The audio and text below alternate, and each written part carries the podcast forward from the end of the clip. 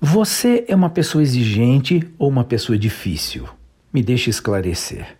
Os dados demonstram que as pessoas difíceis são inflexíveis, especialmente porque não buscam entender as coisas.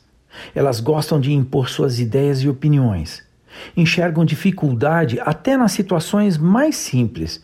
Estão constantemente reclamando de algo e suas críticas são destrutivas. E quanto às exigentes? Ouvi de um amigo uma excelente definição. Ele disse: pessoa exigente é aquela que deixa claro o que espera e não aceita menos que o combinado. E como ele se enquadra muito bem no conceito, completou com uma justificativa. Ora, disse ele, se eu não posso aceitar menos do que acredito merecer na vida, por que aceitaria menos nos serviços, nos produtos, sendo que Estou pagando por eles? Bem, acho que a essas alturas um resumo plausível e fácil de entender seria o seguinte: pessoas exigentes são aquelas que têm preferências e padrões consistentes.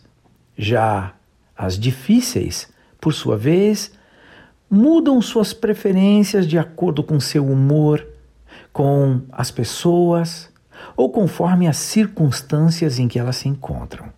Então, um desses dois é o seu tipo? Fique tranquilo. O mundo não se divide apenas nestas duas categorias. Resta ainda a terceira, a das pessoas fáceis. Se você tem dúvida a qual destes perfis você se encaixa, talvez valesse a pena analisar o que mais contribui para se ter amigos ou clientes.